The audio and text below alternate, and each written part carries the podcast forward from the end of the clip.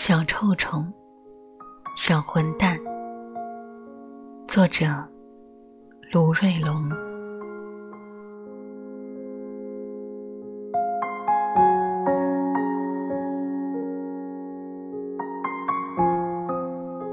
因为新冠病毒肺炎疫情，学校要求做一次关于肺结核病的检查。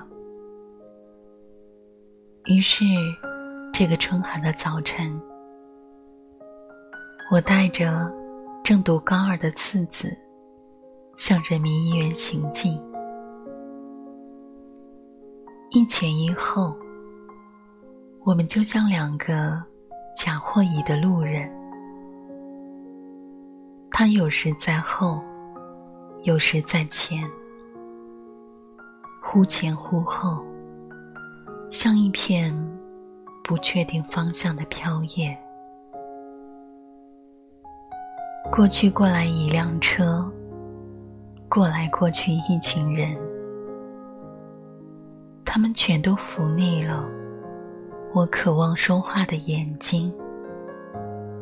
我不时的。拢一下衣，像在凛冬时，把自己一层一层裹紧。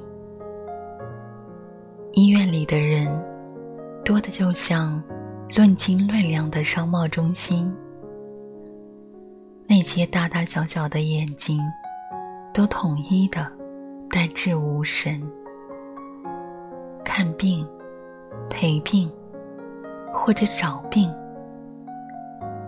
在对于生的渴望，以及对于死的恐惧面前，他们可能从来没有如此高度一致的小心与认真。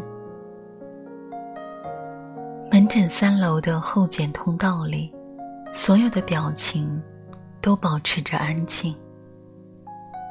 如果地上掉落一根针，我想所有的耳朵。都会比猎犬的鼻子更灵敏。次子双手插在衣兜里，在离我远的不能再远的一头，把他瞪圆的双眼篮球一样砸过来，再砸过来。他们说父子是兄弟，或者朋友，根本就是毫无依据的扯淡。好在我是多么善感，我才不会去招惹这个浑身长刺的高二少年。我也不会觉得可怜。再有一年，是的，一年，这个小混蛋就会一飞冲天。所以我想，其实挺好的。现在。他总是还在我的眼前，我的身边。于是我就眼巴巴的转而至窗前，望云看天，突然就很想念父母。